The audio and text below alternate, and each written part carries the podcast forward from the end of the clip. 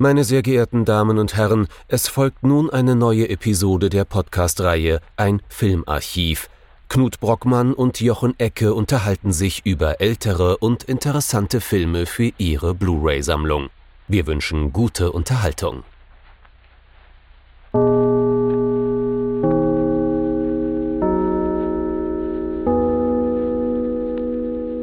Hallo Knut. Hallo Jochen und hallo liebe Zuhörerinnen und Zuhörer zu einer neuen Folge unseres Filmarchivs. Wir haben in den letzten Wochen ja schon ein paar Mal uns mal so ein bisschen auch äh, Filmen gewidmet, die an uns herangetragen wurden, zumeist über Twitter. Ähm, das Ganze ist nicht das erste Mal passiert, aber wir hatten durch sehr komische Verquickungen und dadurch, dass wir den Film auf Blu-ray auch gar nicht lange zu, schon noch gar nicht so lange auf, auf, zur Verfügung haben, ähm, eine schon ganz, ganz lange gewünschte Folge aus dem Bereich der äh, ja, Rezensionen auf äh, Apple Podcasts drin gehabt. Und da hat sich jemand gewünscht, der super nett auch geschrieben hat, und zwar schon im August 2019, er würde sich oder sie über eine Besprechung von Jackie Brown von Quentin Tarantino freuen. Ähm, wir sagen jetzt herzliche Grüße, falls du noch immer zuhörst, Taucher 2000, wir hoffen es. ähm, äh, aber auch wenn es lange dauert, äh, manchmal kommt das dann doch. Und wir wollten schon lange Quentin Quentin Tarantino machen und ich nehme eins schon vorweg, das ist so der Film, mit dem wir beide auch, glaube ich, mit am besten leben können, um da reinzutauchen, das Thema, weil wir sonst bei anderen Filmen halt auch, ja, äh, vielleicht nicht ganz so vielleicht sogar ein bisschen mehr anecken würden. Denn ähm, dieser Film hat es uns besonders angetan von einem Regisseur, der natürlich einer der talentiertesten aktuell überhaupt ist. Aber gut, ich brauche deswegen auch gar nicht mehr fragen, Jochen, was wir uns angeschaut haben. Es geht um Jackie Brown, äh, basierend auf dem Roman Rum Punch von Elmer Leonard aus dem Jahr 1997. Äh, Regie von Quentin Tarantino. Echt? Den hat Tarantino gemacht? Ich bin begeistert.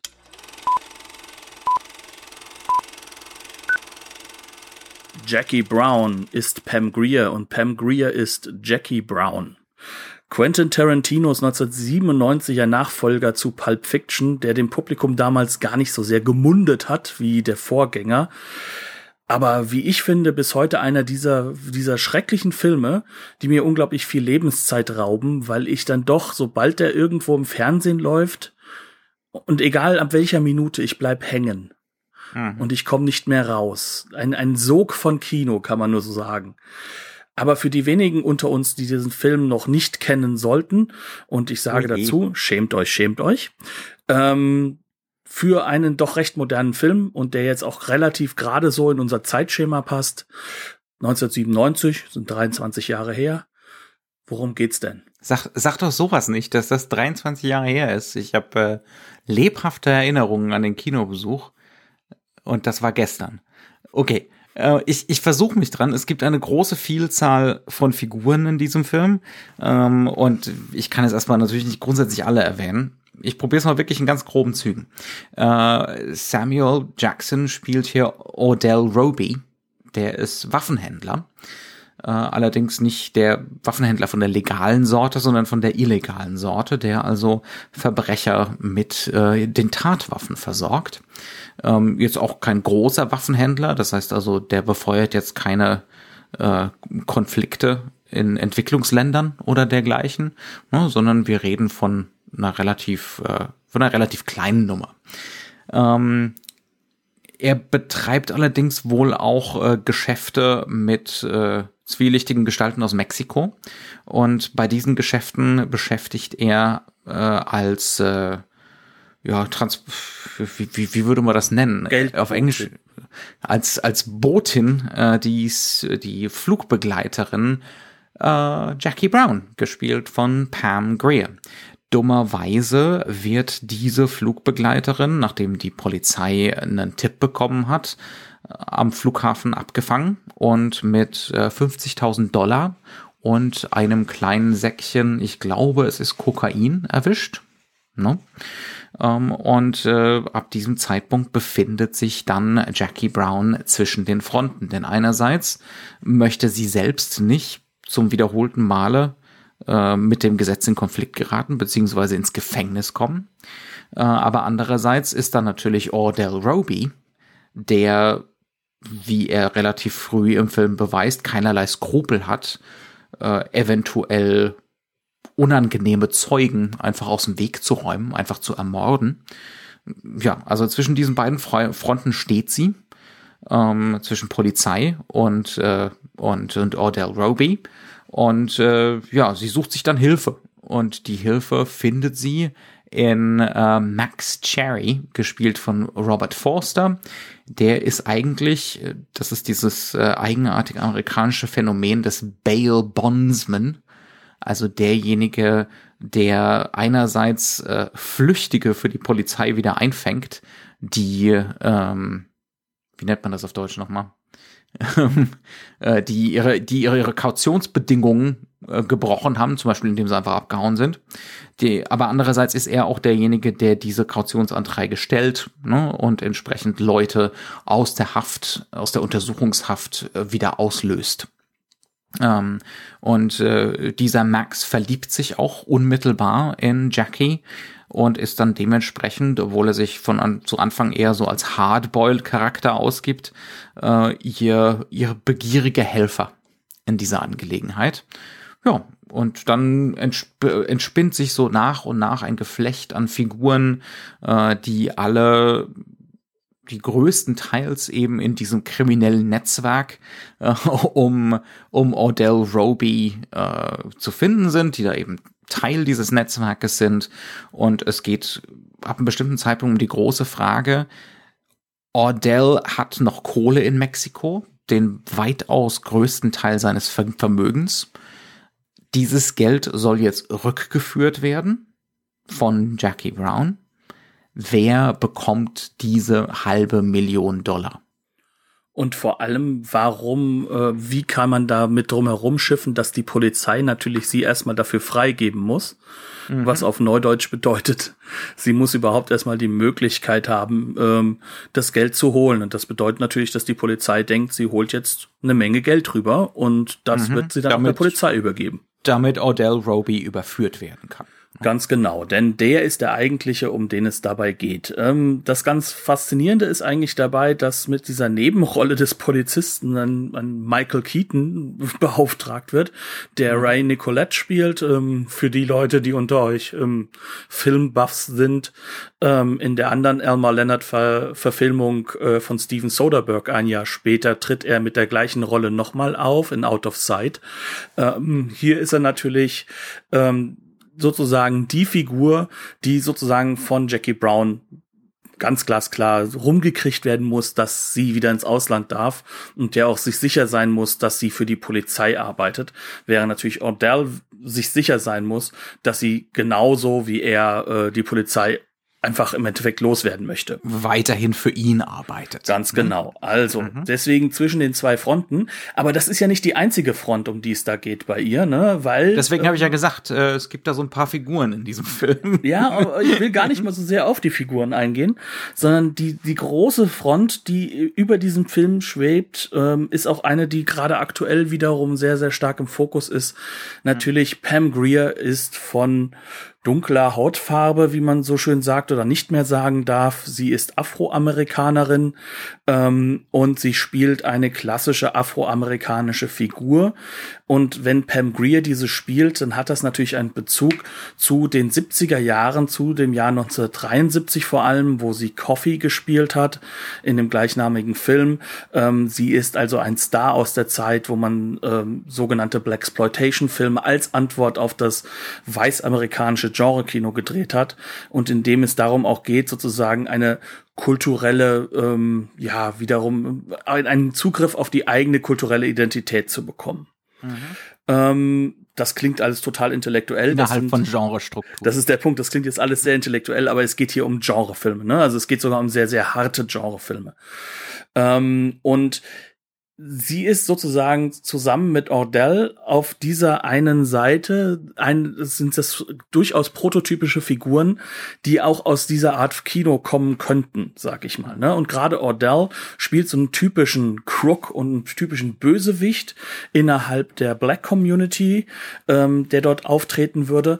Und jetzt ist da natürlich eine komplette andere Gruppe dabei. Ne? Und das sind dann so Schauspieler wie halt eben Michael Keaton, Robert De Niro oder Robert Foster. Die sind halt Weiße. Und die sind auch alle konnotiert, dass sie aus diesem weißen Amerika in Anführungszeichen kommen. Ne? Also aus diesem Machtkonstrukt, das sie deutlich bevorzugt. Und das ist auch das, was sozusagen diesen Charakter Jackie Brown von Anfang an spannend macht. Das ist eine Frau, der ist glasklar, wenn sie ihren Job verliert, dann ist die totale Armut auf der Straße das Thema. Mhm. Und das ist ein, das ist ein Thema, was natürlich in einem Film von einem, ähm, ja, durchaus weißen Regisseur, in Anführungszeichen also weißen, nicht so sehr um, vorkommt. Um das, um das ganz kurz zusammenzufassen, es geht hier um, es geht hier um Race Relations, es geht um ganz klare Ungleichheiten, ähm, Machtverhältnisse zwischen verschiedenen Bevölkerungsgruppen. Ähm, diese Ungleichheiten und Machtverhältnisse sind mit äußerster Sorgfalt und äußerst präzise charakterisiert, rausgearbeitet in dem Film. Und der Film hat ein, ein ganz entschiedenes Bewusstsein, ähm, was das auch sozusagen ökonomisch für die Figuren bedeutet, ne? rein wirtschaftlich. Und das klingt nicht nach einem Quentin Tarantino-Film, oder? Wobei man sagen muss, das hat natürlich was mit dem Klischee um das Thema Tarantino auch zu tun, ne? Und wie Quentin Tarantino wahrgenommen wird. Was mir zum Beispiel in diesem Film immer wieder aufgefallen ist, äh, ist diese Situation. Äh, damals, als äh, ich im Kino war, ähm, haben die Leute bei jedem Toten gelacht. Mhm. Ähm, ist übrigens eine Sache, die schon bei Pulp Fiction nicht ganz folgen konnte. Ja. Ähm, abgesehen davon, dass wenn in Reservoir Dogs äh, die Zeitlichkeit daran gebunden wird, dass ein Mensch elendig verblutet, das auch nicht unbedingt lustig sein soll. Aber während Pulp Fiction diese Logik auch angeboten hat, diese Coolness für sich aufzunehmen, weil er dezidiert dieses postmoderne Pastiche-Kino in den Vordergrund hebt, ist das hier nicht ganz so einfach. Natürlich sind die Pastiche-Elemente da. Ich habe ja schon eben gesagt, Pam Greer, glasklar auch gecastet, eben als Bezug halt auf ein anderes Kino. Aber sie ist auch gecastet, weil sie eine Frau ist, die nicht mehr 25 ist, sondern ja. die wirklich mitten im Leben steht und die jetzt die Entscheidung auch für sich treffen muss, wie überlebe ich eigentlich, wenn ich dann zu alt werde und sie lebt alleine und sie ist dunkelhäutig. Sie hat einen Scheißjob, um es mal auf Neudeutsch zu sagen. Mhm. Und weil sie einmal einen Fehler gemacht hat, beziehungsweise ihr damaliger Ehemann, bezahlt sie bis heute, dass sie keine Chance mehr hat auf dem Arbeitsmarkt. Ja. Das sind Dinge, die werden erzählt in diesem Film. Sie werden explizit gemacht. Und denen gegenüber stehen Leute, bei denen das nicht so ist. Und das ist uns jedes Mal bewusst, wenn wir uns zum Beispiel mit Max Cherry auseinandersetzen. Mhm. Denn dieser ja. Mann lebt, wie du es so schön gesagt hast, somit das weißeste Businessleben, was man sich vorstellen kann. Das ist, äh, und das ist so gut gemacht. Der wird eingeführt, der sitzt in seinem Büro, ne, in, die, in diesem Bail, Bondsman, wie auch immer man das nennen würde, so ein Laden. Ähm, der sitzt da und äh, ist zum Beispiel umgeben von Bildern äh, das ist dann der erste Dialog, den er hat äh, mit, mit Samuel Jackson zusammen. Und da weist ihn Sam Jackson gleich drauf hin. Äh, was hast du nur für ein Bild an der Wand hängen? Ne? Und das ist ein Foto, das zeigt ihn mit einem afroamerikanischen Mitarbeiter, ähm, der offensichtlich also durchaus muskelbepackt und riesengroß ist. Als Hattie oh, Winston, äh, also ein ja. Schauspieler. Mhm. Und da geht's natürlich in diesem Hinweis ganz klar um einerseits Tokenism, mhm. ne? also das ist der eine Mitarbeiter, der eben eine andere Hautfarbe hat und damit ist äh, das Problem auch schon wieder erledigt. Ne? Ähm, andererseits geht's aber auch darum, äh, dass dieser Mitarbeiter eben offensichtlich auch dafür eingesetzt wird. So, guck mal hier, groß, muskulös, furchteinflößend. Ne? Genau. Also, also ja. hab, äh, hab Respekt auch vor mir, weil sonst schicke ich meinen großen, muskulösen Mitarbeiter in mhm. Klammern. Ähm, wir können die Bezug weiterstellen bis hin zur Sklaverei. Das mhm. ist natürlich jemand, der jetzt, sage ich mal, ausgenutzt wird, der natürlich äh, als Mitarbeiter halt auch definitiv ist nicht die Machtposition hat. Ja. Und das ist sozusagen das Konzept des ganzen Films. Es wird immer wieder diese Machtfrage gestellt. Mhm. Und äh, Ordell ist die Figur, Figur, die aufs radikalste versucht, diese Macht, diese, diese, diese Machtsituation komplett umzubauen.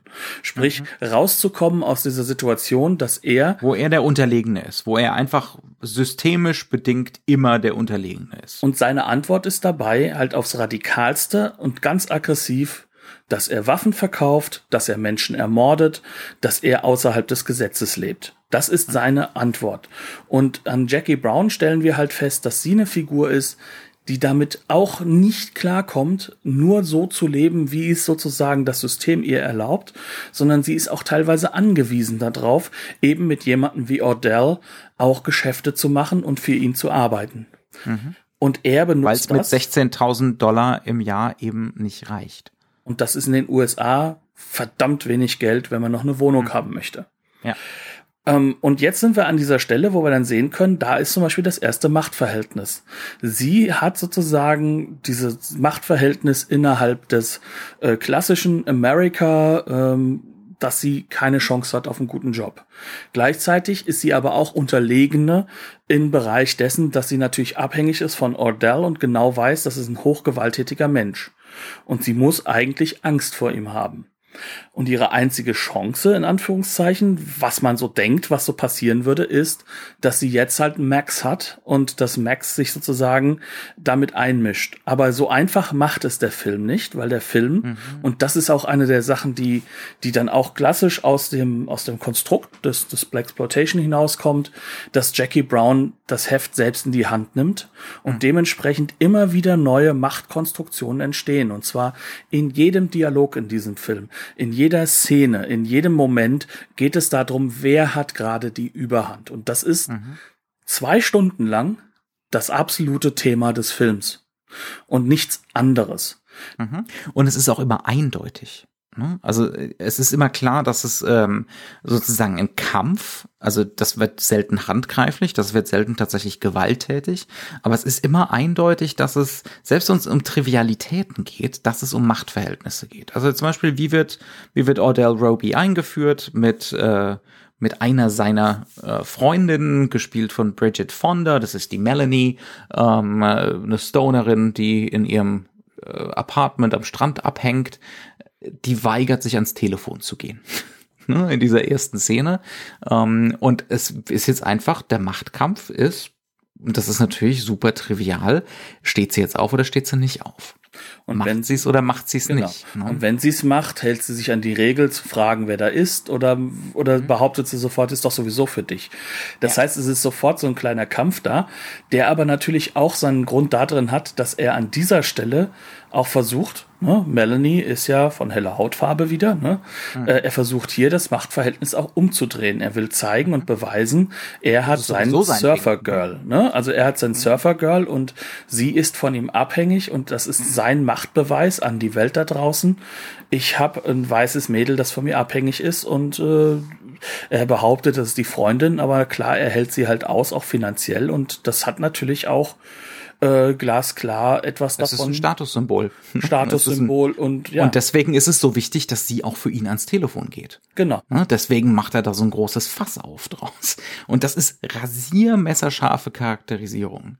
Ne? Ähm, aber die wird halt auch wirklich durchgezogen. Diese erste Szene ist bestimmt zehn Minuten lang locker mal. Ja.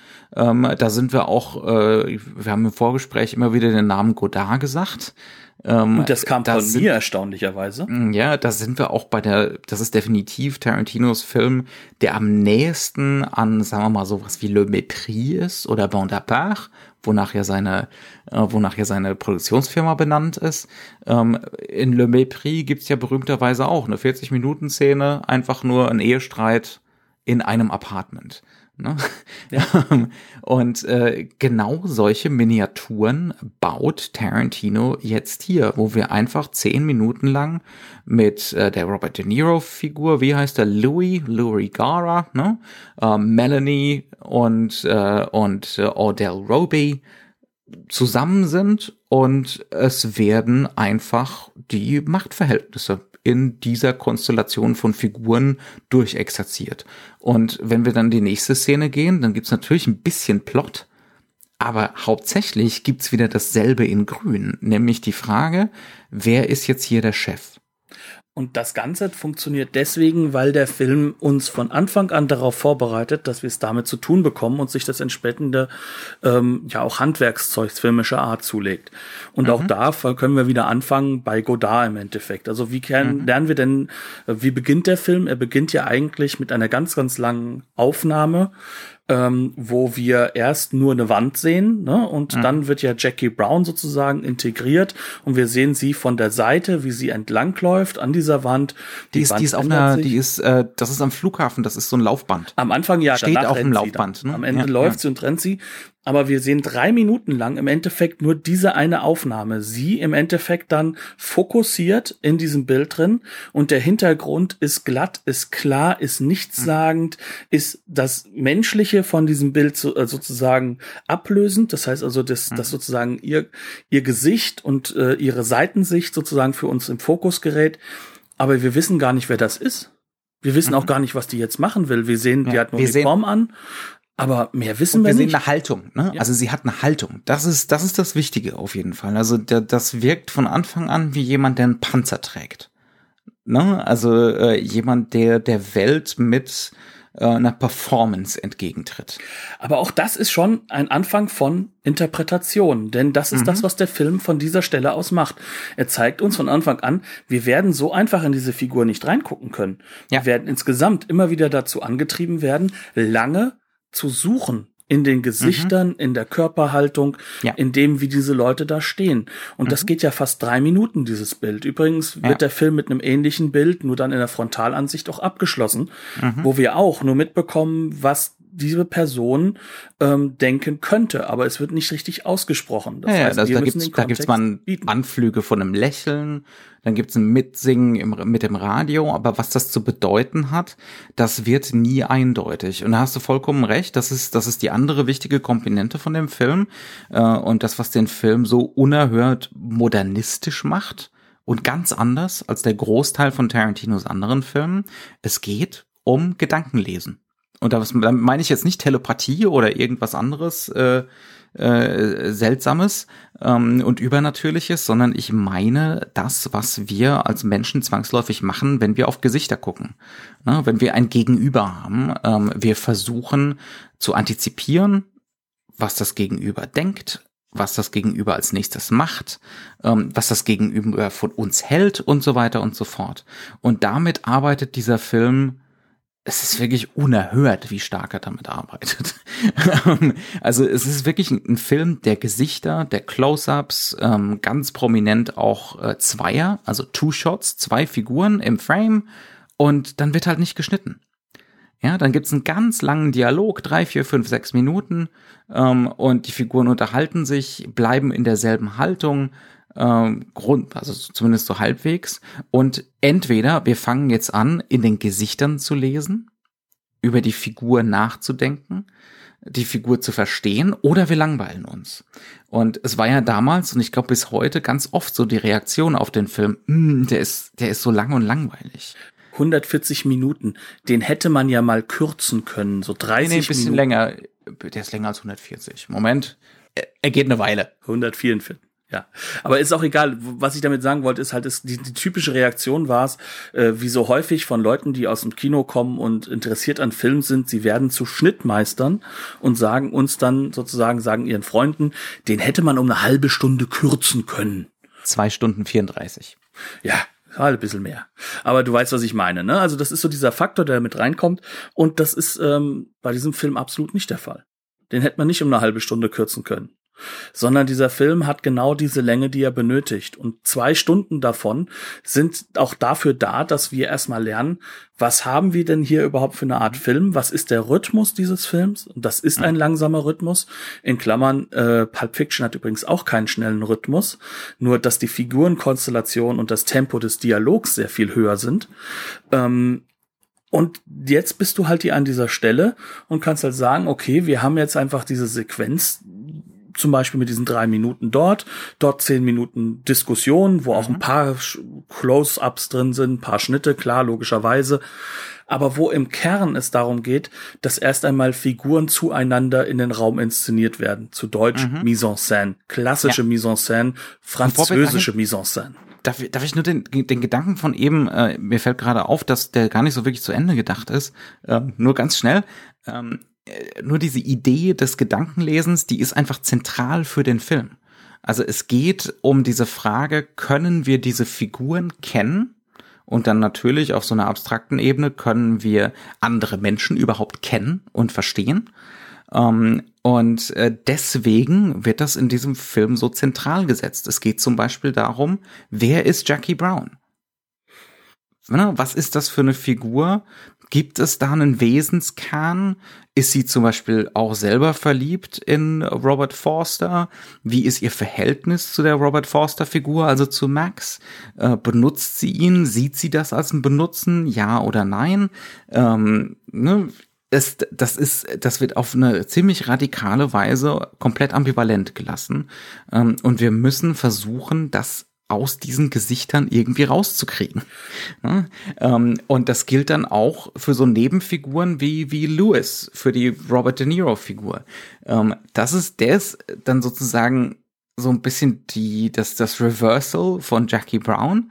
Ähm, Jackie Brown ist den ganzen Film über, hat so ein Geheimnis, aber Lewis wirkt den ganzen Film über wie einfach nur so ein phlegmatischer Stoner der verbringt den Großteil des Films damit einfach irgendwo auf dem Sofa abzuhängen und man meint dann, man hat ihn eingeordnet. Ne? Man müsste, man müsste seine Gedanken nicht lesen und ich spoil das Ganze jetzt mal einfach, weil der Großteil der Hörer das sowieso schon gehört haben wird, äh, geschaut haben, gehört, hm, äh, kein, kein Hörspiel, gesehen haben wird. Ähm, am Ende stellt sich raus, sobald der Mann nicht stoned ist, ist er ein Psychopath. äh, das ist, das ist ein ganz, ganz anderer Typ, als man das die ganze Zeit so eingeschätzt hat. Ähm, und, ne, also das ist wirklich ein ganz zentrales Thema des Films. Was mir dabei ganz wichtig ist, ist halt einfach, dass wir ähm, auch dabei nicht vergessen, natürlich arbeitet Kino immer mit solchen Bildern. Und das, das, Gesicht ist natürlich etwas, was immer zentral ist. Was aber aber hier passiert, ist natürlich auch etwas, was dann typisch in Anführungszeichen Tarantino, aber auch typisch Elmer Leonard ist, nämlich geschliffene mhm. Dialoge. Ähm, wir haben hier Figuren wie zum Beispiel Ordell, die reden immer in sehr weiten, großen Kontexten. Die holen immer weit aus, haben immer Beispiele, benutzen Sprache sehr, sehr farblich und sehr, sehr stark mit, ähm, wie soll ich es ausdrücken, mit, mit Bildern, also arbeiten mit großen Bildern, haben andauernd Bezüge zu popkulturellen Sätzen und was weiß ich alles drin. Und das steht natürlich im Kontext dessen, dass wir trotzdem dazu diese Bilder haben, in denen wir eben nicht so eindeutig einordnen können. Und dann wird natürlich so eine Figur wie Ordell plötzlich zentral als eine sichtbare, eine laute Figur, als eine Figur, die wir schnell einzuordnen können, denken zu können und die natürlich einen sehr, sehr hohen Coolness-Faktor bekommt. Und mhm. da hängt natürlich auch Samuel Jackson dran. Der Mann ist natürlich äh, wahnsinnig gut da drin, so etwas zu machen und zu spielen. Mhm. Und der Dialog ist ihm im wahrsten Sinne des Wortes wirklich auf den Leib geschrieben. Das ist ja das, was Tarantinos größte Stärke ist, dass er auch für spezielle Schauspieler genau den richtigen Dialog schreiben kann, in genau mhm. dem Rhythmus, mit dem die perfekt funktionieren. Und ähm, dieser Charakter ist auf der einen Ebene genau das. Er ist charismatisch, er funktioniert und er hat auch eine gewisse Form von Coolness-Faktor, wo man hochgucken könnte. Wenn er nicht einfach nur das absolut Böse in diesem Film wäre. Mhm. Und auch das spielt Samuel Jackson aus. Aber wo spielt er es aus? In seinem Blick. In den Momenten, in dem er nicht redet, sondern denkt. In den Momenten, in denen er anfängt zu agieren.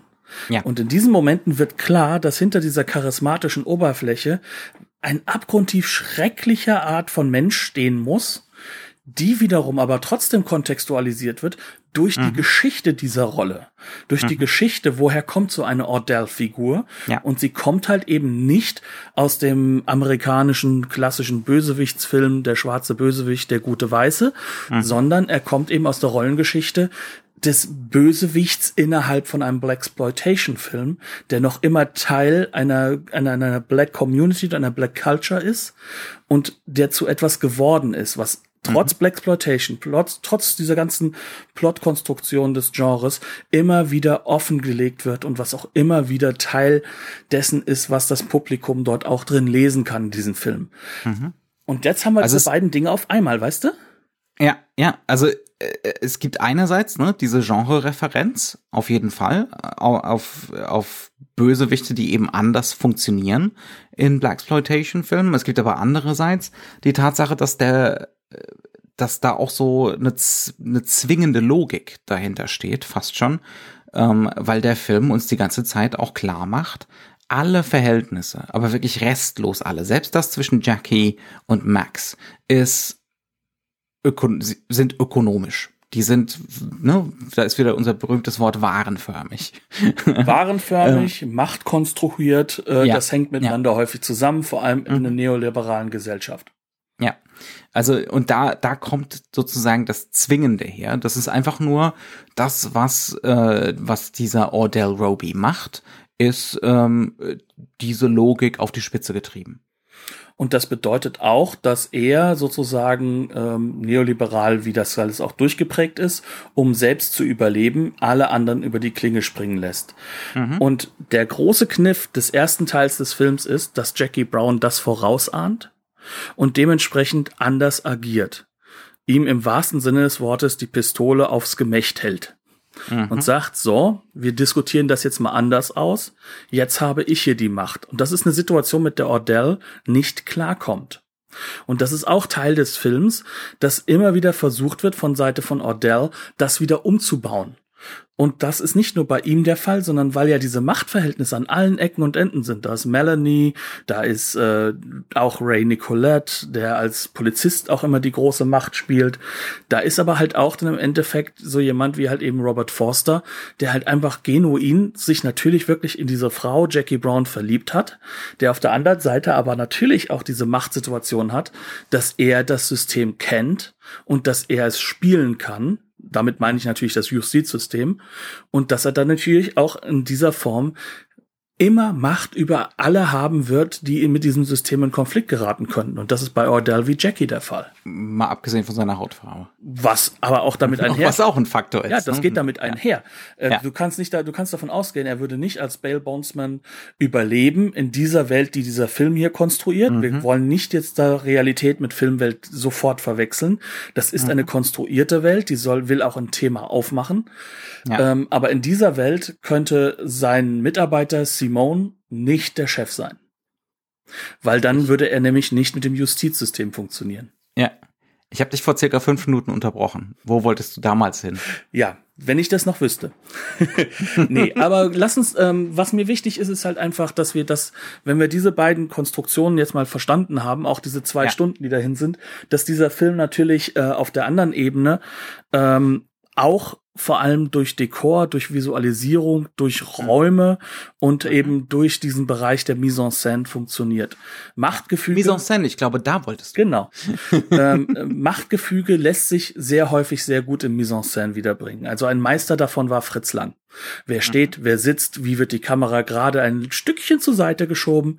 Nicholas ähm, Ray ist auch sehr gut drin. Ganz genau. Also das sind alles die großen klassischen Regisseure. Wahrscheinlich würde ich auch sagen, dass ein Sam Fuller nicht umsonst im Abspann steht als ein Special mhm. Thanks, weil auch der natürlich genau das konstruieren kann und auch konstruieren und so Bindeglieder konnte. wie Peter Bogdanovich. Ne? Genau, und Peter Fonda, also der Papa von ähm, Bridget. Bridget Fonda, und dem wurde mit Sicherheit nicht gedankt, weil Bridget mitspielen durfte. Die Frau ist durchaus erwachsen gewesen, sondern weil er ja auch ein Teil der ähm, New American äh, Cinema Wave gewesen ist, also sozusagen mhm. des, des New Hollywood.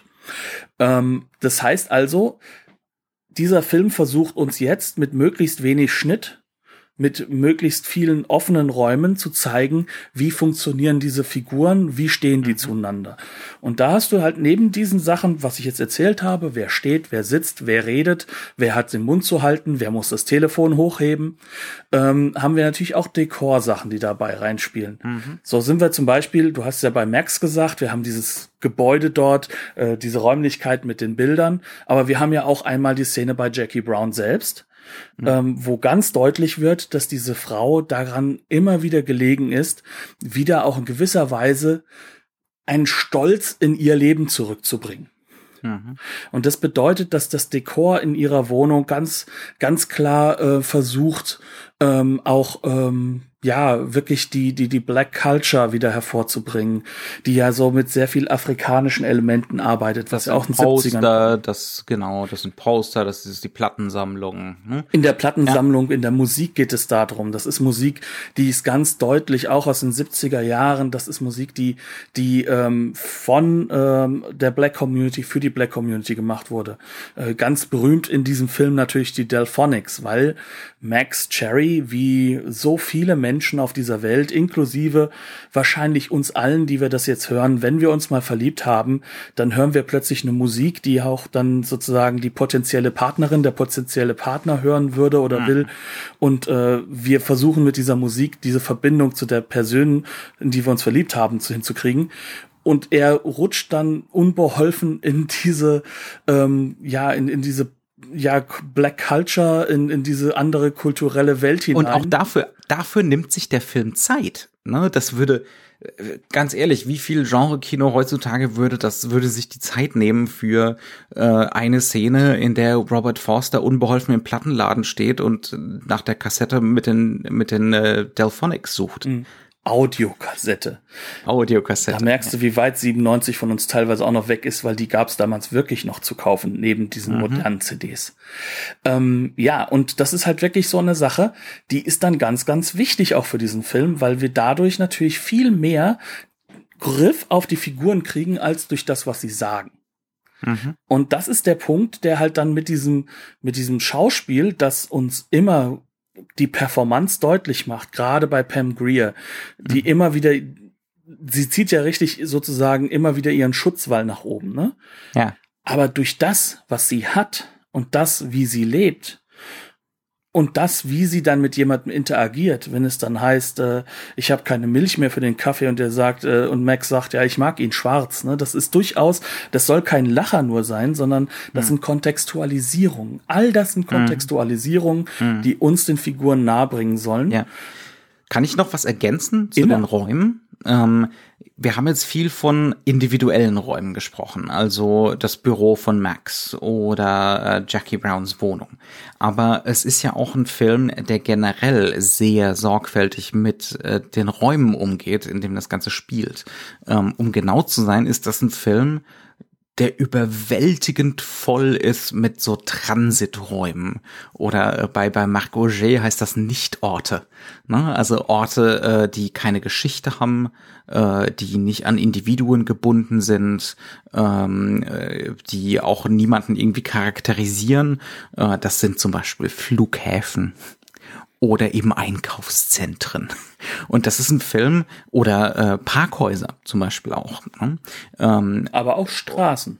Und Straßenzüge, natürlich. Ähm, und das ist ja ein Film, der gefühlt zu 70 Prozent in irgendeiner Mall spielt.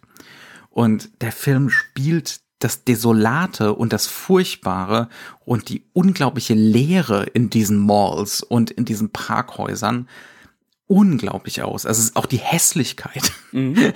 von diesen Orten. Ne? Also das soll überhaupt nicht ästhetisch schön sein, sondern du hast es so schön im Vorgespräch gesagt, ne? Das ist immer high-key, volle Möhre ausgeleuchtet und tiefenscharf, so dass man jedes dreckige, furchtbare Detail sieht.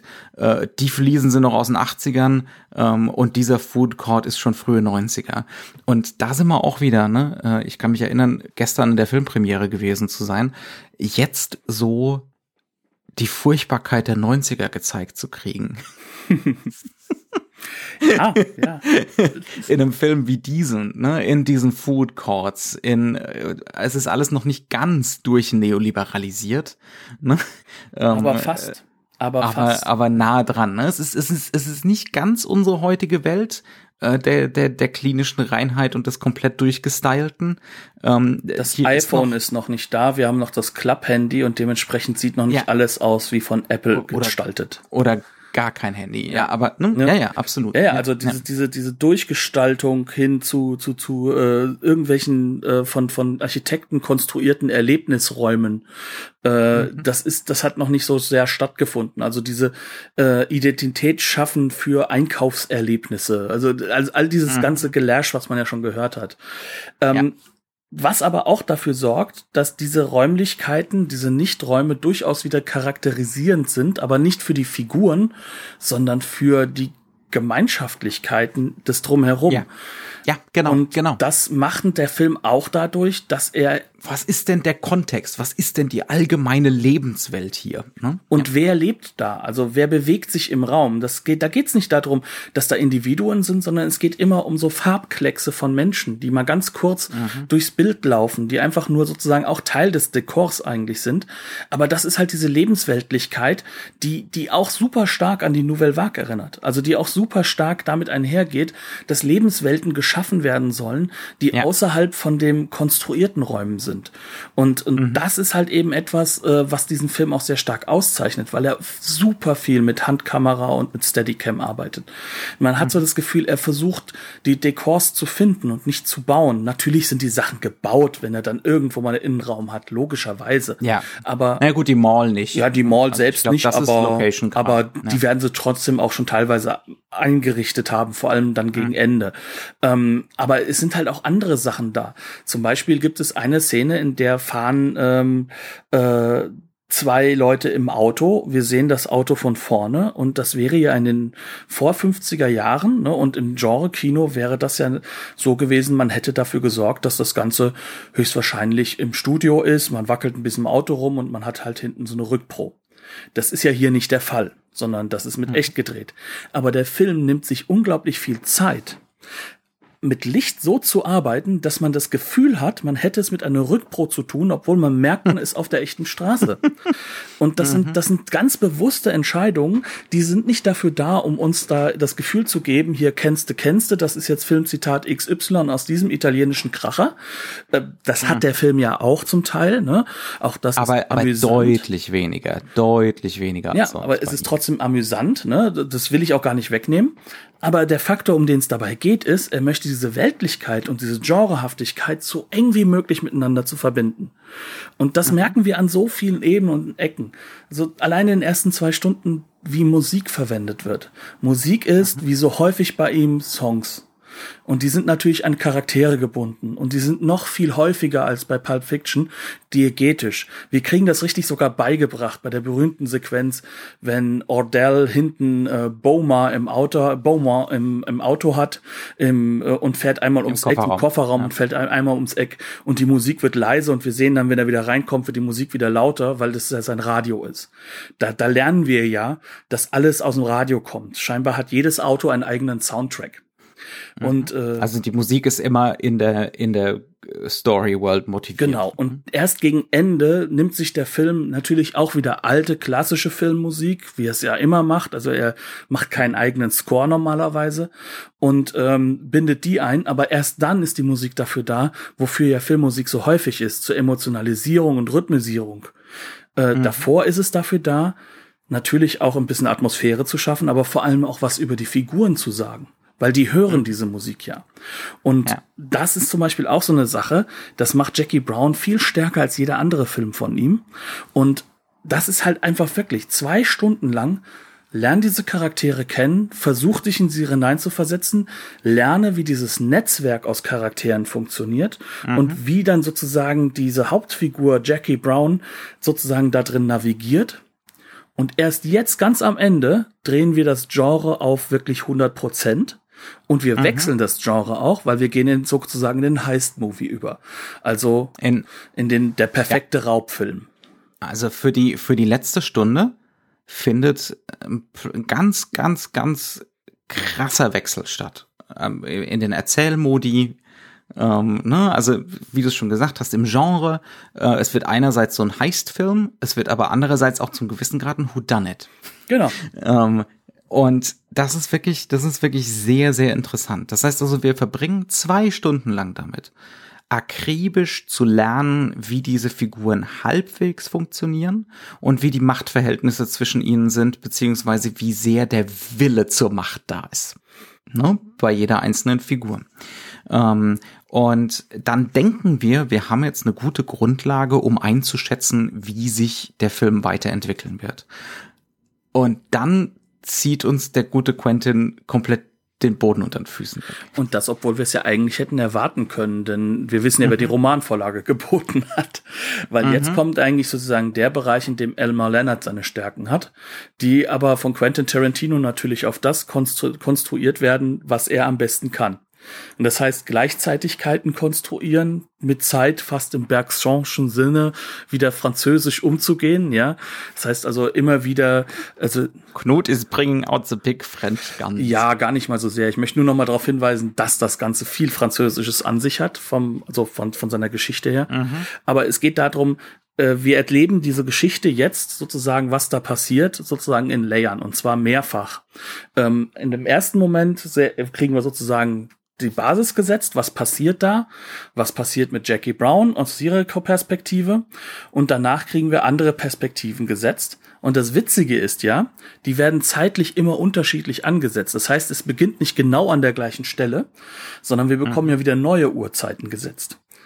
Also so zum, es hat so einen gewissen Rashomon-Faktor. Genau. Ne? Ähm, verschiedene Perspektiven auf ein und dasselbe Ereignis. Und ähm, nur, aber das Lustige ist, das trägt eine ganze Weile nicht dazu bei, dass man mehr versteht, was passiert. Sondern weniger. Sondern eher weniger. Genau. genau. Wir haben also lange Zeit sozusagen ein Netzwerk das sich aufgebaut hat und urplötzlich können wir gar nicht mehr wissen, wer hat jetzt die Oberhand. Denn jetzt geht mhm. es darum, wer hat das Geld wann, wo weggenommen, was ist da passiert, was war wirklich mhm. schockierend, was nicht. Mal am Anfang denken wir erst Jackie Brown hat die Oberhand, dann denken wir plötzlich Odell könnte seine Hand mit dem Spiel haben, dann merken wir wieder, aha, nee, Max hat noch, also Max hat noch ein bisschen was mit dazu tun. Dann bekommen wir aber mit, dass, äh, dass äh, eigentlich sozusagen die Polizei wieder drauf kommen könnte, weil nämlich auf der anderen Ebene wieder was schiefgelaufen ist, dass Melanie plötzlich tot ist und so weiter und so fort. Das heißt also, die Komplexität erhöht sich sie und sie mhm. verdichtet sich. Und mhm. ähm, das Ganze läuft darauf hinaus, dass plötzlich Figuren. Und deswegen, deswegen meinte ich auch, sorry für die abermalige Unterbrechung, aber deswegen meinte ich auch, es entwickelt Züge von so einem Whodunit. Ähm, weil wir eben nicht wissen, who comes out on top. Und wir, ne, nicht mehr. Genau. Also vorher meinte man es einschätzen zu können. Jetzt wird es plötzlich einem unmöglich gemacht. Beziehungsweise man muss jetzt wirklich intensiv involviert sein und mitraten. Und wir wissen gegen Ende sogar gar nicht mehr mehr hundertprozentig, ob Jackie und Ordell nicht doch zusammenkommen.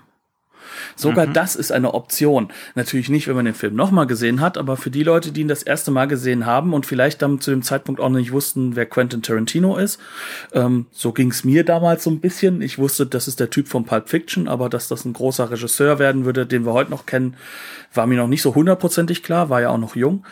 Ähm, aber der Faktor, der dann da reinkommt, ist und bleibt, diese Szene dort, ganz am Ende, oder diese Gruppe von Szenen sind nur mhm. dafür da, dass wir plötzlich mit genau diesem Gefühl, das wir vorher hatten, wir wissen ja nie hundertprozentig, wo wer steht, dass wir dadurch verunsichert werden.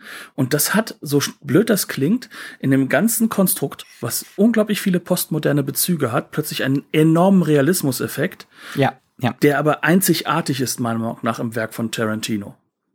Mhm. Ähm, vielleicht noch ein bisschen in Reservoir Dogs auf anderen Ebenen, aber hier ist dieser Realismuseffekt plötzlich ganz, ganz, ganz weit im Vordergrund, dass nämlich plötzlich so klar wird, es ist nicht so einfach. Mhm. Und das ja. zieht sich Und es gibt so eine Kontingenz, es gibt so ein, so ein Chaos-Element ja. auch, ne? Ähm, dass sich eben nicht, also da, da findet plötzlich so, finden so äh, Gründe finden so Kausalketten, wurmen sich so in den Plot da rein, ähm, die man eben überhaupt nicht auf dem Plan hatte.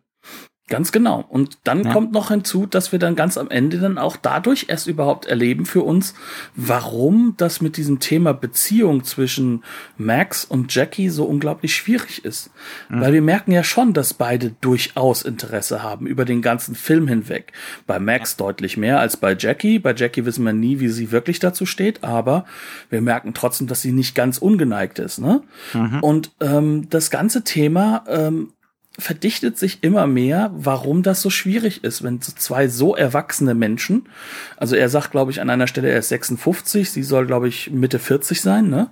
Ähm, ich glaube 48 oder sowas. Ja, ich weiß es nicht mehr ganz ja. genau, aber ja. ähm, auf jeden Fall äh, erzeugt das sozusagen dann dieses Moment, dass plötzlich diese Beziehung auch einen sehr realistischen und einen tiefen Faktor kriegt. Mhm. Und auch diese teilweise Unmöglichkeit dieser Beziehung. Und dadurch werden auch die Kontexte plötzlich realistischer. Das ja, heißt also, erst durchs Genre wird's realistisch. Das ja, ist ein Wahnsinnskniff. Ist, auf jeden Fall. Ähm, es wurmt sich dann nämlich plötzlich in diese Beziehung zwischen den beiden oder diese noch nicht ganz, aber beinahe Beziehung. Äh, es wurmen sich diese Machtverhältnisse rein, es wurmt sich die, äh, die Warenförmigkeit rein. Ne? Ähm, auch, auch so dieses, äh, was wir vorher hatten, dass, dass Max Art, es ist schwer zu sagen, aber ähm, Vielleicht ist es auch so, dass Max zu einem gewissen Grad äh, verstehen lernt, wie schwierig Jackie einzuschätzen ist. Ne? Also genau wieder dieses Gedankenlesen, kann ich mein Gegenüber überhaupt kennen, ähm, Element. Ne? Und vielleicht auch, Und wie das kommt alles für sie ist. Ja, weil das kommt alles ja. durch das Genre. Das kommt alles durch die Genre-Elemente. Genau, ja. Und das ist eine, das ist eine super gute Beobachtung, definitiv. Und dann kommt halt am Ende bei einem Film raus, der durchaus eine gewisse Bitterness hat für die mhm. amerikanische Gesellschaft. Der trotzdem, eine gewisse, eine, eine gewisse sehr große, würde ich mal sagen. Ja, aber was ich damit sagen möchte, ist, ähm, der aber auch diese Rückgebundenheit hat. Also mhm. es ist ja nicht so, dass, dass sich äh, Tarantino nicht sehr, sehr stark und sehr häufig interessiert für diesen, mhm. diesen Racial Divide, wie man den auch so gerne nennt ja, in den USA. Ja, ja. Ähm, das, also, wenn wir ganz ehrlich sind, also seine, seine Umformung von Django ist, ist reine Politik. Ja, also das ist reine Politik ins Jetzt. Und ähm, das haben wir halt auch mit Hateful Eight nochmal, diese Thematik. Ne? Und auch mit äh, Once Upon a Time in Hollywood jetzt wieder. Ja, genau, das ist selber. bei Pulp Fiction auch schon ein Thema. Ne? Also ganz mhm. ehrlich, ne, wir haben da natürlich den großen Gangsterboss, ne, und der ist wieder dunkelhäutig, ne, und auch er hat wieder eine weiße Ehefrau und alles drum und dran. Diese Themen sind immer wieder mit drin und auch diese Machtkonstruktion. Mhm. Aber mhm. nur hier erarbeitet er sich das Thema so und ich glaube, dass es deswegen halt äh, dieses Bond apart so wichtig ist, indem er versucht, den Realismuseffekt über das Genrehafte und das Genre-Denken und das Dekonstruieren von Genres zu finden und mhm. eben nicht über das normalerweise von ihm ja auch wirklich unglaublich gut konzipierte äh, Pastiche-Arbeiten, also mit, mit, ja, mit Genre Das Zitate-Gewitter. Ja, ja, was, was mhm. er ja auch wie kaum ein anderer Regisseur auch beherrscht. Also es ist ja mhm. unterhaltsam wie sonst was. Also mhm. das möchte ich auch nicht nehmen. Aber nur bei diesem Film findet das so eine Rundung, die wirklich mhm. am Ende des Tages einen auch sehr nachdenklich zurücklässt. Mhm. Und auch wirklich einem auch emotional näher geht. Und das ist wirklich ja. modernistisch. Das ist, das, das ist, genau. Es ist, es ist halt sein einziger durch und durch modernistischer Film. Ne? Ja, er, hätte aus den 70ern stammen können, wie du so schön ja, gesagt genau, hast. Ne? Also, genau, ja. also es ist so, als ob Quentin Tarantino wirklich eigentlich gerne jetzt mit Peter Bogdanovich zusammen die ersten Filme plant. Mhm. So wirkt er. Und dass das Ganze natürlich dann ein veritabler Flop war. Vor allem nach natürlich diesem riesigen Hurra von Pulp Fiction, was man heute gar nicht mehr sich vorstellen kann, wie neu das war damals, ne? wie unglaublich mhm. eigen. Und da gab es noch keinen, der da die ganze Zeit hingegangen ist und versucht hat, es immer wieder nachzuahmen.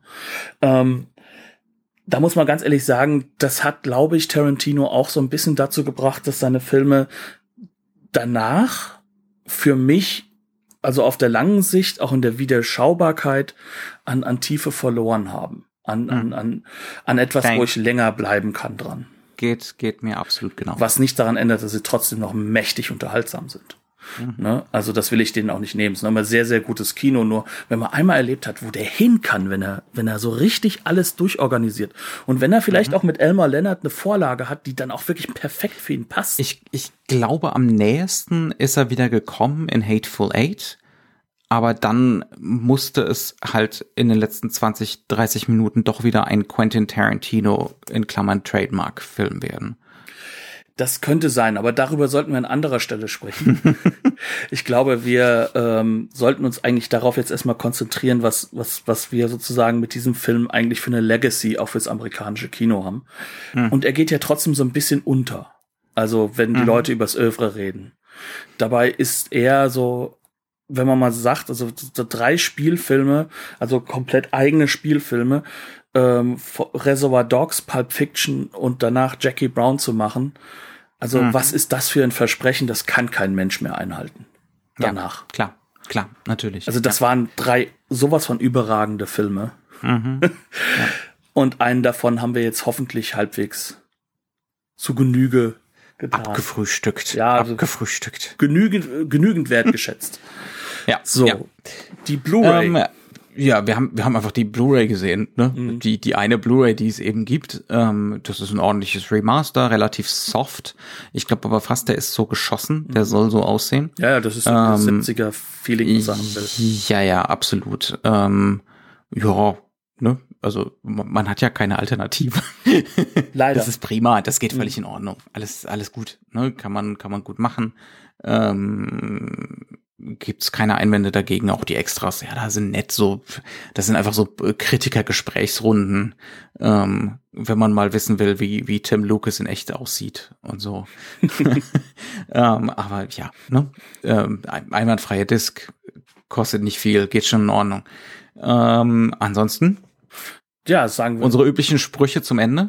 Dankeschön fürs Zuhören. Ähm, macht es euch doch auch mal so gemein wie Taucher 2000. Äh, Nochmal herzlichen Dank, dass wir damals dieses schöne Review bekommen haben und ich hoffe, dass, dass er auch nochmal oder sie ich, diese Folge auch jetzt hören kann. Ich persönlich würde mir wünschen, dass sich ähm, mindestens zehn Personen äh, Jazzclub von Helge Schneider wünschen von uns ähm, dann würde sich Knut nämlich Nein. gezwungen sehen. Würde er nicht. Weiterhin nicht. Sonst kriegst du richtig Blaxploitation-Kram, den du zu Hause gar nicht gucken willst. Seufz. Seufz. so, ihr Lieben. Das heißt, ja. also, herzlichen Dank fürs Zuhören. Herzlichen Dank, dass ihr dabei seid. Wir kommen demnächst wieder. Dann nicht mit Tarantino, sondern einem anderen Film wieder. Aber ich hoffe, es hat Spaß gemacht. Tschüss. Wiederhören. Bis zum nächsten Mal.